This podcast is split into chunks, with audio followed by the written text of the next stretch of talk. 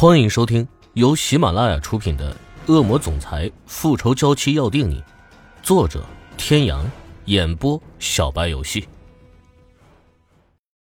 第三百三十集，欧木萧睁着无辜的大眼睛，歪着头，似乎在想池小雨到底在说什么。不过他还是听明白了要出去玩，立马破涕为笑，眼睛里还含着一滴眼泪，裂开没长牙的小嘴咯咯的笑了起来。池小雨也忍不住扑哧一声笑了出来。小孩子的世界真的好单纯，开心就笑，不开心就哭，不像他现在是想哭都哭不出来。池小雨更加坚定了要把欧木萧带走的念头。转头看了看，发现一直到现在欧家都没有一个下人过来。池小雨已经心如死灰，抱着欧木萧随便收拾了几件衣服就离开了欧家。新闻发布会会场。欧胜天悠悠的在欧夫人的怀里醒过来，醒来的第一句话就是：“小雨呢？小雨去哪里了？”你还想着西小雨那个女人干嘛呀？我之前都是被她给蒙蔽了，以为欧木萧是你的孩子，才同意她嫁入欧家的。可是谁知道？我不许你这么说，小雨！我问你，小雨去哪里了？你快告诉我！欧胜天推开欧夫人，就要挣扎的站起来。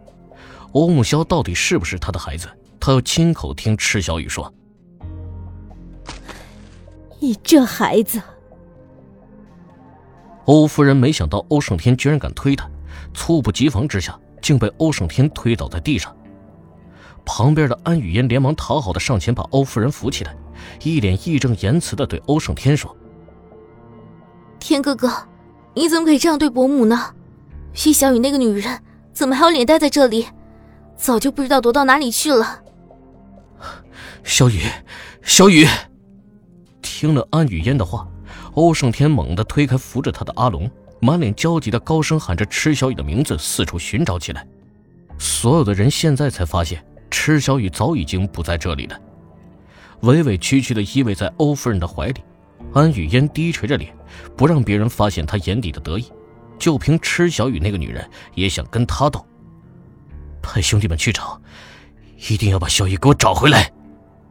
正在此时，福伯慌慌张张的朝欧胜天跑过来，满脸焦急惶恐的说：“少爷，不好了，小少爷不见了！”“什么？小少爷不是在家里吗？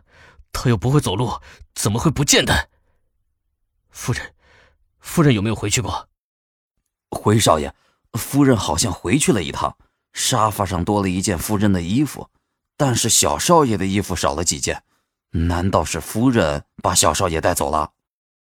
你一直在家里，连夫人有没有回家都不知道吗？你是怎么办事的？对不起，少爷，都是我的错，我这就去派人把他们找回来。福伯弯着腰，满脸的愧疚。如果他刚刚没有出门就好了。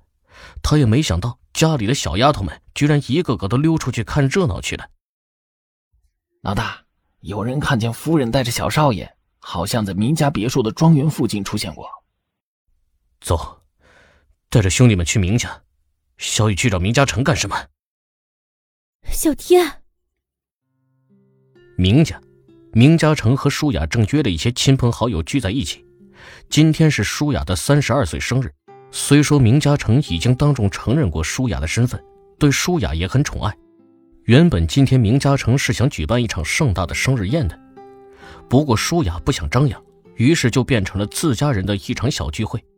而池小雨正是接到舒雅的电话，所以才决定在临走前带着欧木萧去看看舒雅，还有明胜杰。对于池小雨和欧木萧的到来，最开心的人就是明胜杰了。围在池小雨身边，伸手逗弄着欧木萧，嘴里还叽叽咕咕地说个不停。而欧木萧似乎也很喜欢明圣杰，咿咿呀呀地回应着他，只不过他说的话别人都听不懂。漂亮阿姨，木萧弟弟真可爱，你把他送给我吧，以后我天天带着他一起玩。池小雨正喝着一杯香槟，明圣杰的话让池小雨扑哧一声把嘴里的酒喷了出来。小孩子的想法还是单纯可爱，欧木萧是他的宝贝儿，又不是玩具。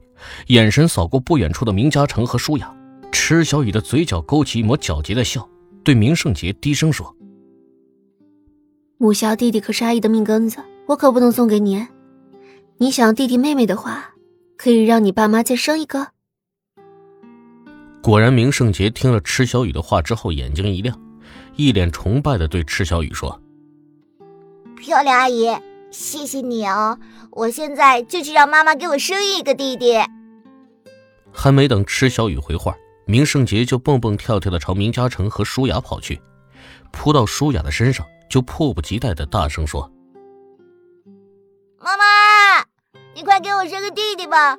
我要一个跟木萧弟弟一样可爱的弟弟。明圣杰天真单纯的话刚一落地，周围就爆发出一阵善意的哄堂大笑，舒雅的脸腾的就红了起来，有些手足无措的看了明嘉诚一眼。明嘉诚也被明圣杰的话给惊呆了，强行镇定了下来。